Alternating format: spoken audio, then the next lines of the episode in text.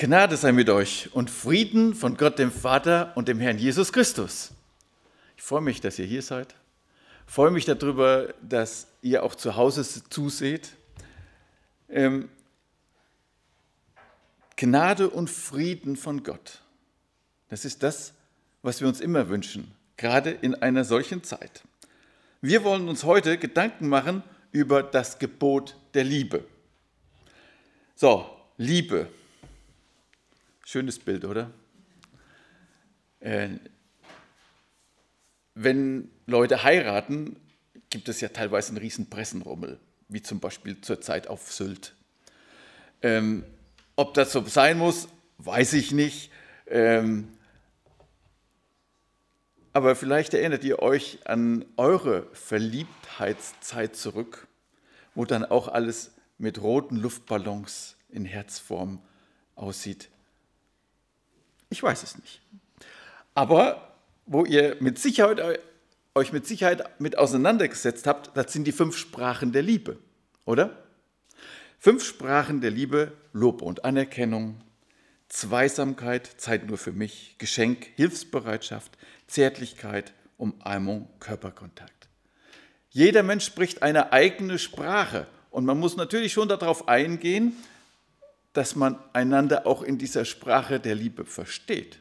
Nicht, dass der eine sagt, ich erkenne meine Liebe von dir dadurch, dass ich gelobt werde.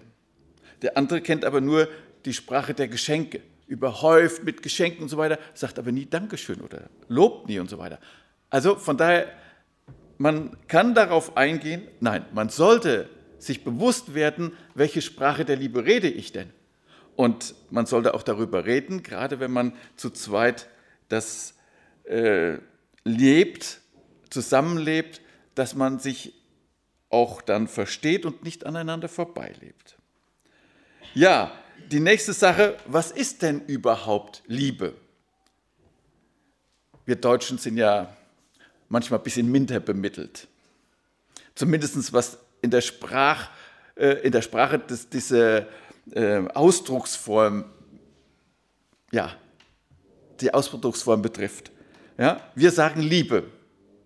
Und die Griechen, die hatten drei verschiedene Worte zum Beispiel für Liebe. Eros, die leidenschaftliche, brennende und damit stürmische Liebe.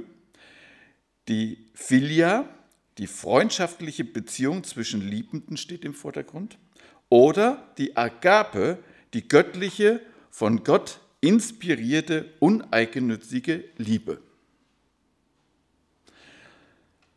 Ja, ähm, wenn wir heute über Liebe reden, dann stellen wir fest, dass wir uns auch immer wieder auf Gott beziehen, nämlich auf diese göttliche und von Gott inspirierte, uneigennützige Liebe. Aber wenn wir da genau gucken, ist dieser heilige Gott der Liebe bei uns immer wieder degradiert worden zum lieben Gott. Wir sollten vielleicht auch da einen kleinen Unterschied machen zwischen dem, wer Gott ist und wie er ist. Ähm, das liegt vielleicht ein Stückchen daran, dass wir heutzutage ähm, in der Endzeit leben. Und in der Endzeit ist es so, oder in den letzten Tagen ist es so, dass die Versuchung immer größer werden wird. Versuchung, indem man versucht, Dinge in, gerade auch im Christsein vielleicht einzubringen, die vielleicht gar nicht so richtig passen. Und wenn wir nicht genau aufpassen, kann man da ruckzuck drauf reinfallen. Ich bringe mal ein Beispiel. Charles Taylor hat ein Buch geschrieben, bin ich darüber gestolpert jetzt in der Vorbereitung, ein säkuläres Zeitalter. Darin schreibt Veronika Hoffmann in dem Kapitel vom Deismus zum ausgrenzenden Humanismus und die Frage der Subtraktion folgendes. Müsst ihr nicht unbedingt verstehen. Wichtig ist, was sie jetzt schreibt. Um die Wende vom 17. zum 18. Jahrhundert beginnt die traditionelle in, äh, Idee der göttlichen Vorhersehung zu verändern.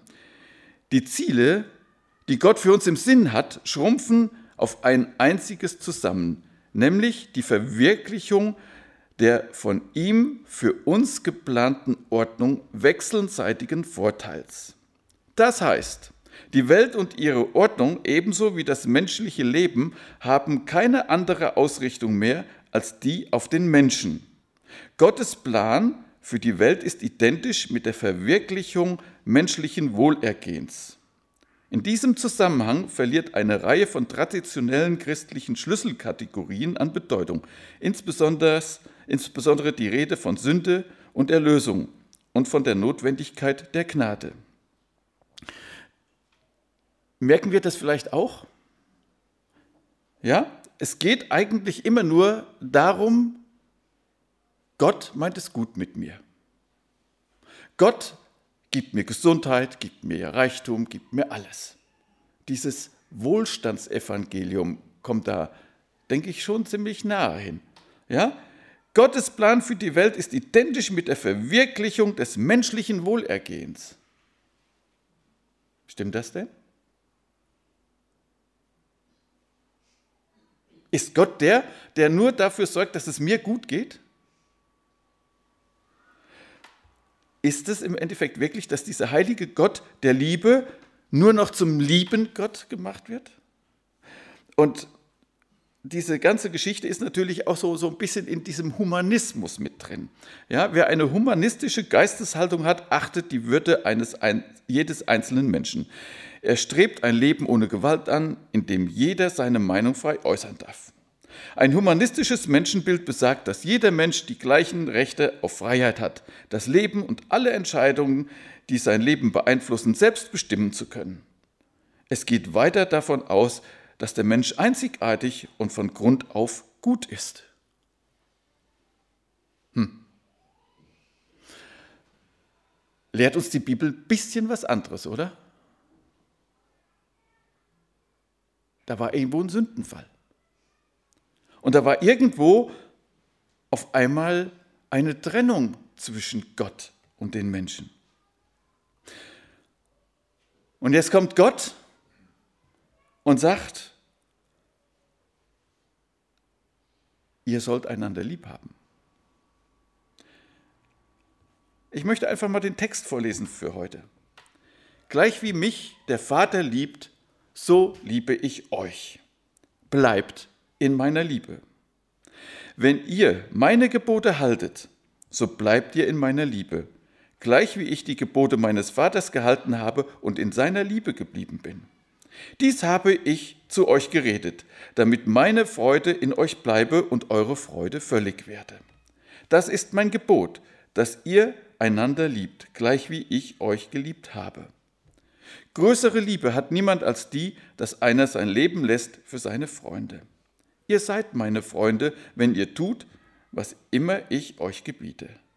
Ich nenne euch nicht mehr Knechte, denn der Knecht weiß nicht, was sein Herr tut.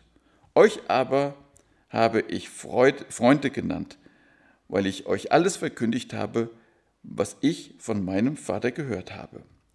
Nicht ihr habt mich erwählt, sondern ich habe euch erwählt und euch dazu bestimmt, dass ihr hingeht und Frucht bringt und eure Frucht bleibt damit der Vater euch gibt, was auch immer ihr ihn bitten werdet in meinem Namen. Das gebiete ich euch, dass ihr einander liebt. Gleich wie mich der Vater liebt, so liebe ich euch, sagt Jesus. Jeder, der von euch Kinder hat, weiß, wie das ist, wenn das eigene Kind da ist man es in Händen halten kann.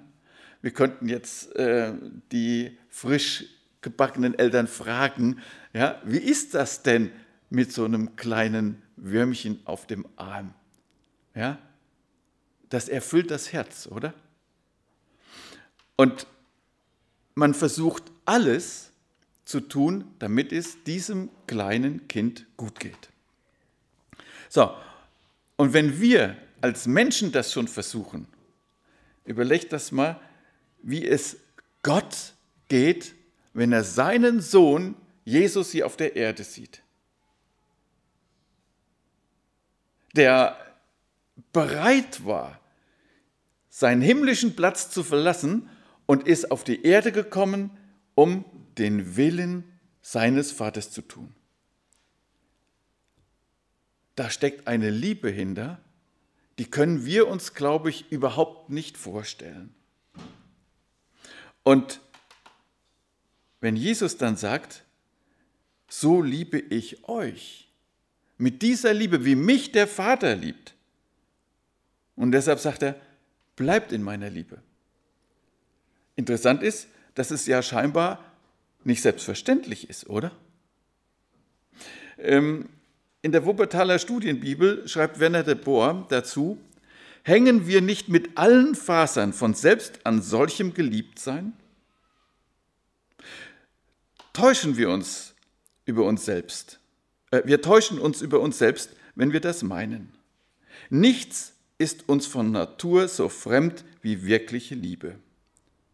Die Liebe, wie sie in Jesus offenbar geworden ist, trägt das absolute Nein gegen alles Finstere, Sündige und Böse in sich. Also, wenn wir uns das überlegen, einander lieb zu haben, ich glaube nicht, dass es einen von uns hier gibt, der sagt, ich habe mein Leben so gelebt. Ich habe immer meine Leute geliebt. Und zwar mit der Liebe, wie Gott, der Vater, uns auch liebt. Obwohl wir uns das natürlich absolut wünschen. Aber ich glaube, wir sind überhaupt nicht erst in der Lage, so zu lieben, oder? Von uns aus sind wir sündige Menschen und nicht in der Lage, wirklich zu lieben. Und das bringt uns wieder so ein ganz bisschen auch in den Text, in der Christoph von vor fast einem Monat jetzt behandelt habe, nämlich von dem Weinstock und den Reben. Da heißt es ja auch, bleibt in mir und ich bleibe in euch, gleich wie die Rebe nicht von sich selbst aus Frucht bringen kann, wenn sie nicht am Weinstock bleibt, so auch ihr nicht, wenn ihr nicht bei mir bleibt. Also mit anderen Worten, bleibt in meiner Liebe ist nur möglich, wenn wir an dem Weinstock bleiben. Wenn wir uns durchströmen lassen von Gottes von Jesu Kraft, von seiner Liebe. Und dann können wir vielleicht versuchen, wenn wir uns das immer wieder vor Augen halten, wie uns Jesus geliebt hat, etwas von dieser Liebe weiterzugeben, von uns abzuspiegeln. Aber jetzt wird es wieder spannend. Wenn ihr meine Gebote haltet, so bleibt ihr in meiner Liebe. Gleich wie ich die Gebote meines Vaters gehalten habe und in seiner Liebe geblieben bin. Also, wenn ihr meine Gebote haltet, so bleibt ihr in der Liebe. Mit anderen Worten, das ist auch wieder kein Automatismus. Ich soll die Gebote halten. Und wieder Werner de Boer aus der Studienbibel, für unser ichhaftes Missverständnis der Liebe und des Geliebtseins geradezu erschreckend stellt das Jesus als unabweisbare Bedingung unseres Bleibens in seiner Liebe hin. Wenn ihr meine Gebote haltet, so bleibt ihr in meiner Liebe. Also mit anderen Worten, nur wenn wir Gottes oder Jesu Gebote halten, bleiben wir in dieser Liebe. Ja, ähm, was ist denn jetzt diese Gebote, die wir halten sollen? Galater schreibt, im, der Paulus schreibt im Galater 5, Vers 14, denn das ganze Gesetz wird in einem Wort erfüllt, in dem du sollst deinen Nächsten lieben wie dich selbst. Und wer heute Losung gelesen hat, der hat den Wochenspruch zu dieser Woche gelesen. Der steht nämlich in Galater 6, Vers 2. Einer trage des anderen Lasten. So sollt ihr das Gesetz des Christus erfüllen also das Gebot Jesu erfüllen. Und was merken wir? Ist schwierig, oder? Da muss man nur mal darüber nachdenken, wer alle als Christ uns das Leben schwer macht. Das gibt es immer wieder. Und ich denke, ähm, wir haben vielleicht auch äh, einen konkreten Fall vor unseren Augen. Ja? Einer trage des anderen Last. So sollt ihr das Gesetz des Christus erfüllen. Und du sollst deinen Nächsten lieben wie dich selbst. Also Gebote halten ist die Voraussetzung, um in dieser Liebe zu bleiben.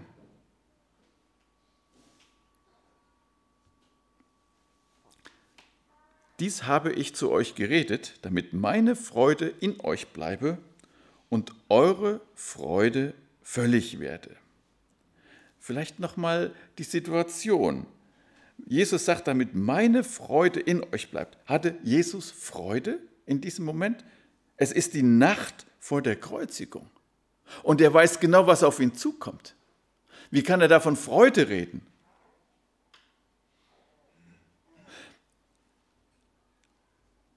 Und dann sagt er, dass eure Freude völlig werde, dass ihr auch von absoluter Freude erfüllt seid. Ähm, ja, ein, ein absoluter Kritiker des Christseins, Nietzsche, der drückt es so aus, die Christen müssten viel fröhlicher aussehen, wenn ich an ihren Gott glauben sollte. Ich kürze das mal so ein ganz bisschen ab. Ja? Und wenn wir so uns ansehen, sind wir voller Freude? Können wir uns darüber freuen, dass wir an Jesus glauben? Strahlt diese Freude ab? Ich habe mal gedacht, ich habe so ein bisschen diese mathematische ähm, Linie vielleicht in mir, kann man vielleicht eine Gleichung daraus machen. Gebote halten plus in Liebe bleiben gleich vollkommene Freude.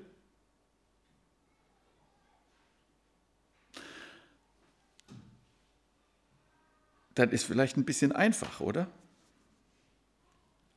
Aber vielleicht ist das ja einfach mal eine Sache, dass man so eine Gleichung ausprobiert.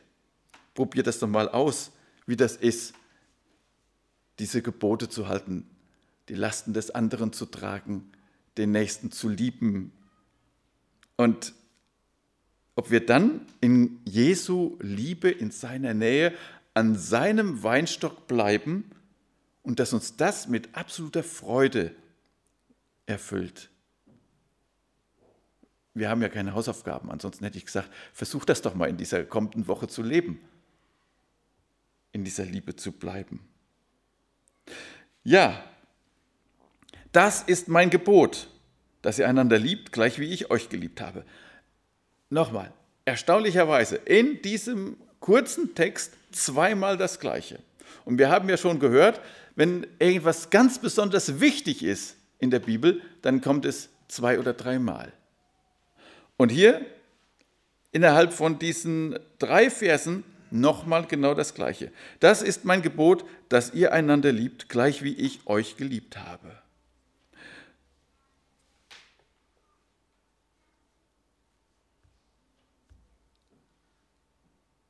Nee, das überspringe ich mal.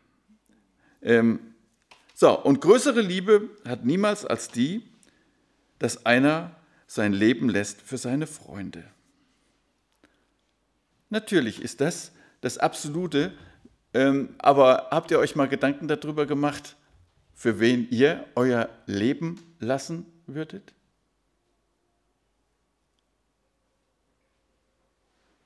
Gibt es da viele Leute? Oder würdet ihr zwar den anderen verteidigen, aber selbst sein Leben aufgeben für andere? Es ist natürlich interessant, wenn wir als Christen uns über den Tod Gedanken machen, ist das ja was ganz anderes, wie wenn jemand, der nicht an Jesus glaubt, sich mit dem Tod auseinandersetzt. Denn wenn, wenn ein Christ sein Leben lässt, dann ist er beim Herrn, dann ist er in der Ewigkeit.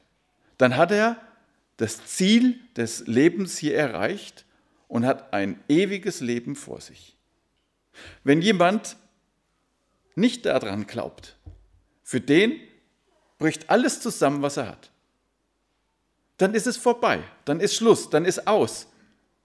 Dann gibt es keine Zukunft mehr.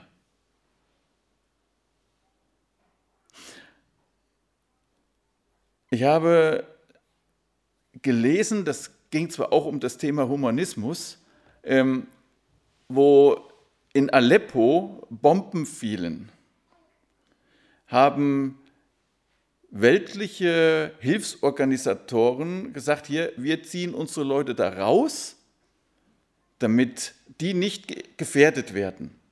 Ja, der Eigenschutz war besonders wichtig.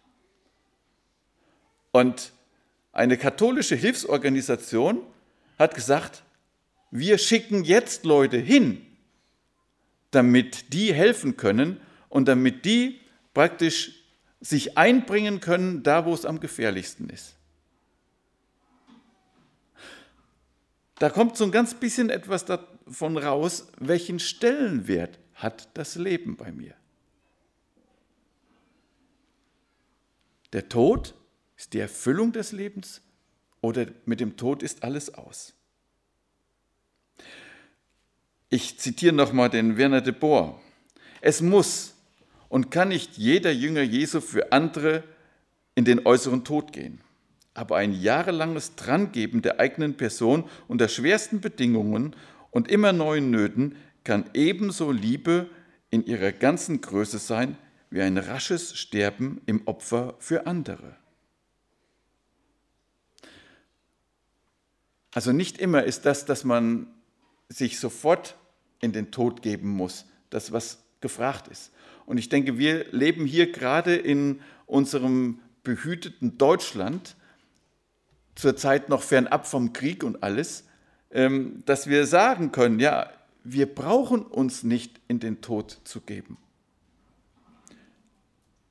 Aber wir kennen alle die Situationen, wo man sich ja, viel von seinem Leben ja, oder viel von seinem Leben abgibt für andere oder auch für Gemeinde.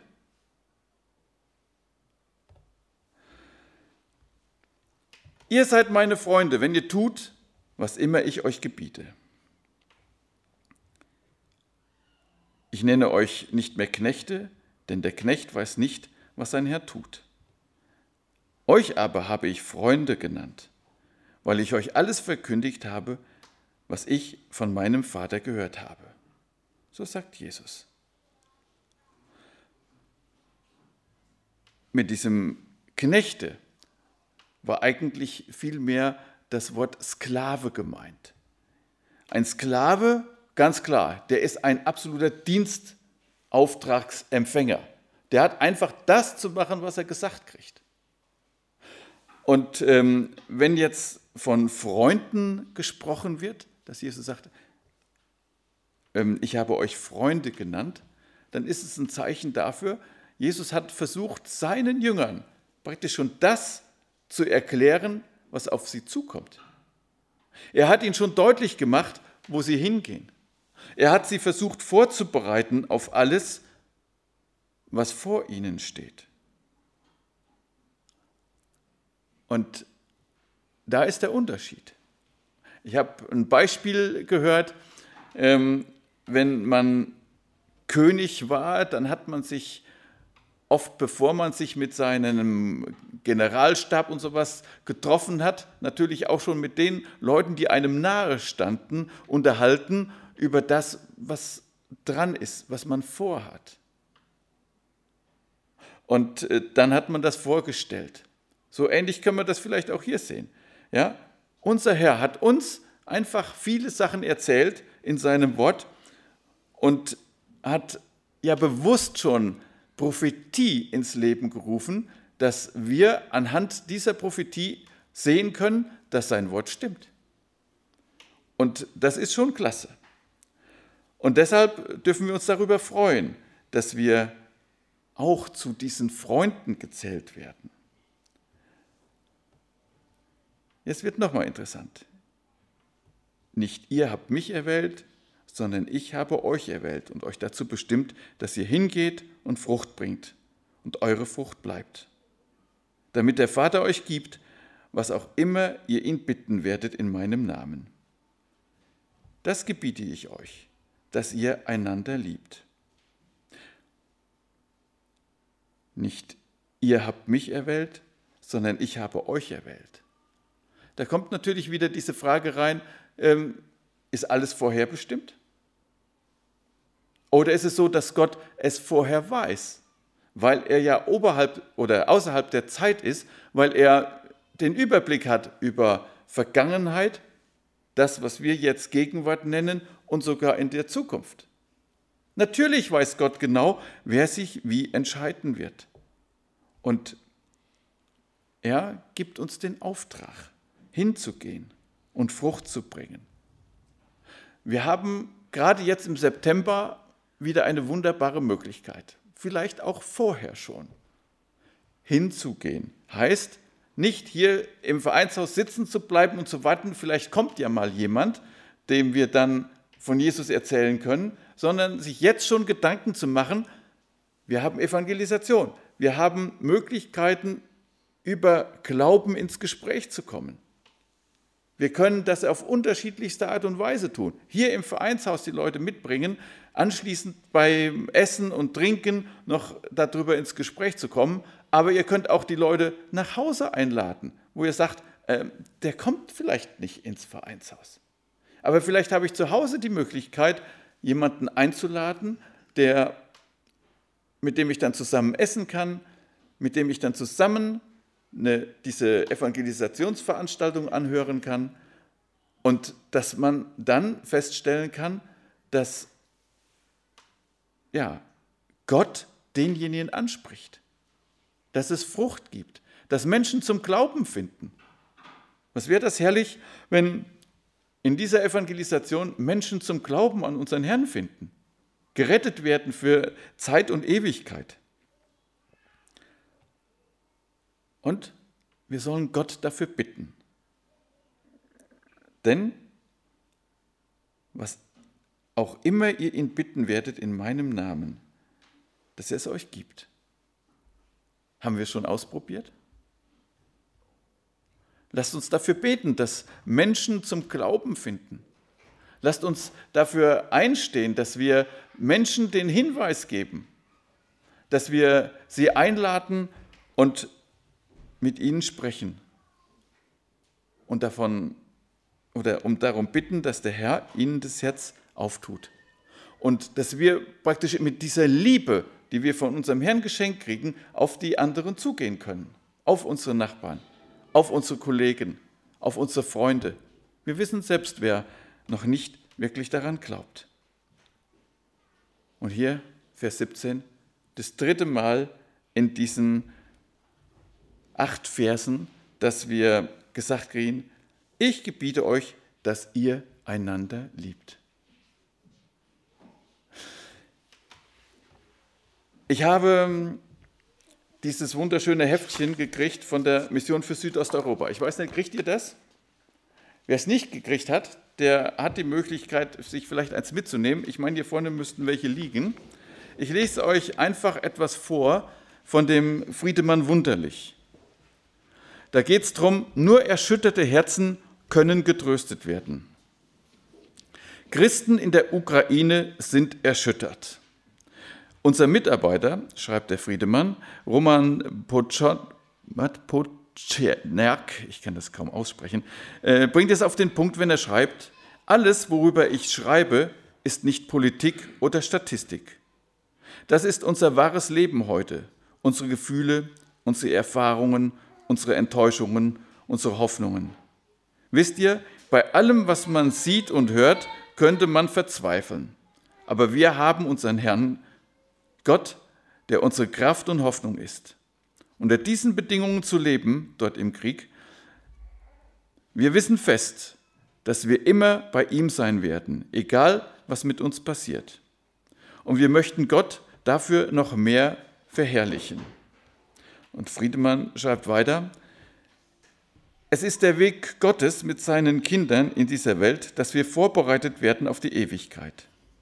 Wie schnell verlieren wir uns durch die Millionen Lichter der Welt, die uns mit irdischen Dingen blenden, die Sehnsucht nach dem Glanz des Himmels und der Herrlichkeit der Gemeinschaft mit unserem Herrn.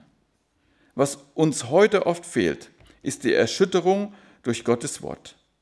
Worüber sind die Jünger Jesu in diesem Abend in Jerusalem so erschüttert? Sie sind erschüttert, weil Jesus ihnen die Diskrepanz zwischen ihrem Bekenntnis und dem praktischen Leben aufzeigt.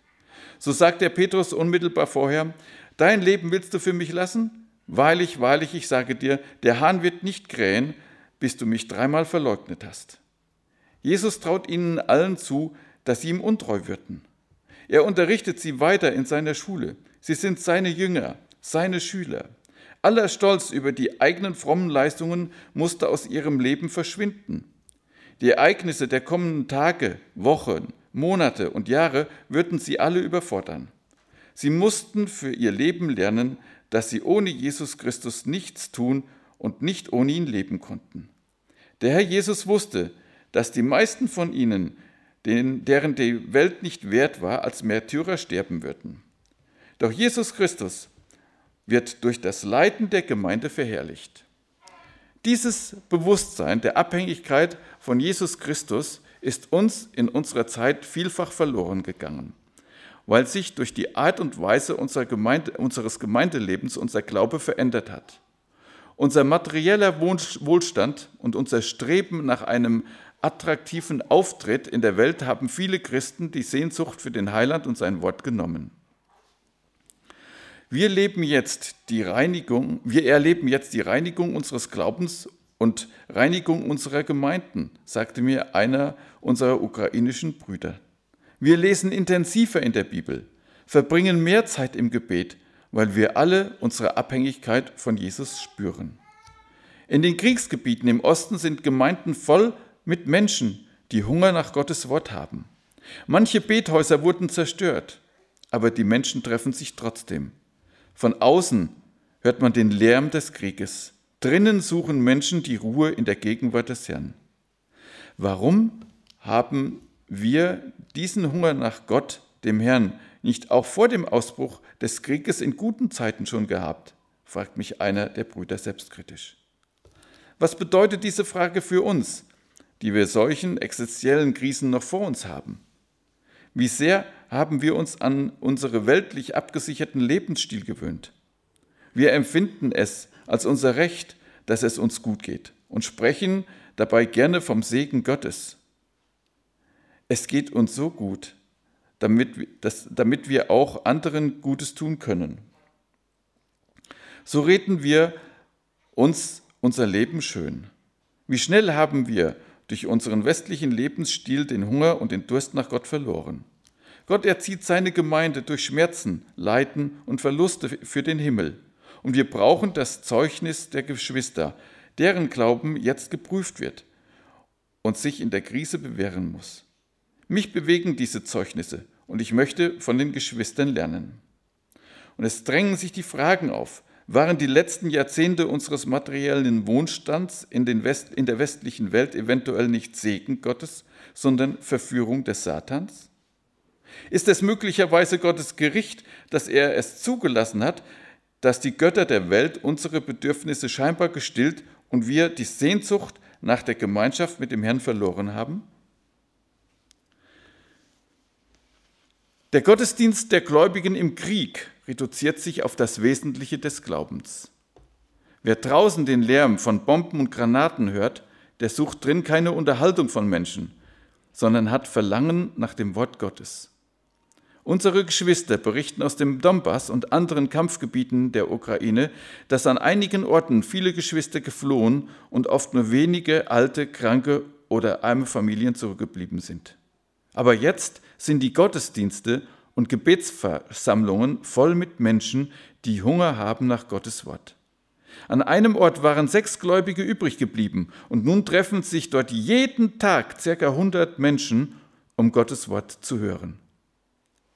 Der Glaube beschränkt sich nicht mehr nur auf die Veranstaltungen am Sonntag, sondern täglich versammeln sich die Gläubigen und haben ihre Türen für andere weit geöffnet. Ja, es ist gut und wichtig, dass wir alle, alle Möglichkeiten nutzen, materielle Hilfen für Notleidende zu bringen. Aber die geistliche Not der Menschen ist um ein Vielfaches größer. Deshalb ist und bleibt die Verkündigung des Evangeliums der, der wichtigste Auftrag der Christen in der Welt. Auch der Krieg in der Ukraine ist ein Aufruf Gottes an alle Menschen, sich mit Gott versöhnen zu lassen. Die Jünger sind bestürzt, weil der gekreuzigte Jesus ihnen ihr sündhaftes Wesen aufdeckt. Jesus Christus erschüttert die Welt seiner Jünger, weil seine Worte über den Weg der Nachfolge ihre Träume von eigener Ehre und weltlicher Selbstverwirklichung und Anerkennung zerplatzen, zerplatzen lassen. Der Krieg in der Ukraine ist auch ein Weckruf Gottes an uns. Wir Christen im Westen brauchen die Erziehung Gottes, damit wir seiner Heiligkeit teilhaftig werden. Hebräer 12, Vers 10. Nur von Gottes Wort erschütterte Herzen können getröstet werden. Das hat mich sehr getroffen. Und äh, wir sollten uns wirklich fragen, an welchen Gott glauben wir? Ist dieser Gott der, der alles in der Hand hat, der uns erzieht? Und äh, wir Eltern wissen genau, wie das ist mit Erziehen. Das ist nicht immer mit ja, zärtlichen Worten und liebevollen Worten zu machen, da muss man auch schon mal schimpfen. Wenn derjenige, der uns anvertraut ist, dieses Kind andere Vorstellungen hat, wie das, was für ihn gut ist. Und so will Gott uns erziehen. Und wir sollten das einfach zulassen, sollten uns immer wieder in diese Abhängigkeit von unserem Gott begeben und sollten ihn bitten, Herr, lehre du mich und lass mich wachsen in deiner Liebe. Lasst uns zusammen beten.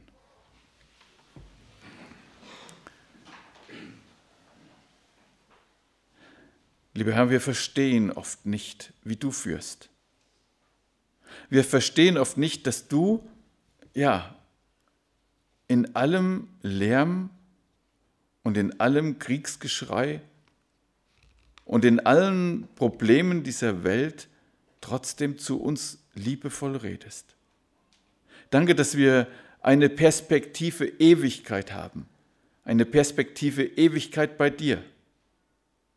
Schenke, dass wir ja deine Gebote versuchen zu halten, indem wir uns an dir, diesem Weinstock, befinden und dass wir uns nicht davon abtrennen, sondern dass wir eine Liebe nach dir haben und nach deinem Wort und dass wir das suchen, diese Zeit mit dir im Gebet zu verbringen. Ja, du siehst, wie der Satan alles dran setzt, uns diese Zeit zu rauben. Ja, und ich möchte dir einfach die Ehre geben, möchte dich bitten, dass du uns hilfst, dass du uns reinigst, dass du uns erschütterst, dass wir ganz neu anfangen, an dich zu glauben, dich zu lieben, dich zu ehren, von dir weiterzusagen. Herr, und so segne du diese Zeit, die vor uns liegt, auch die Evangelisation im Herbst.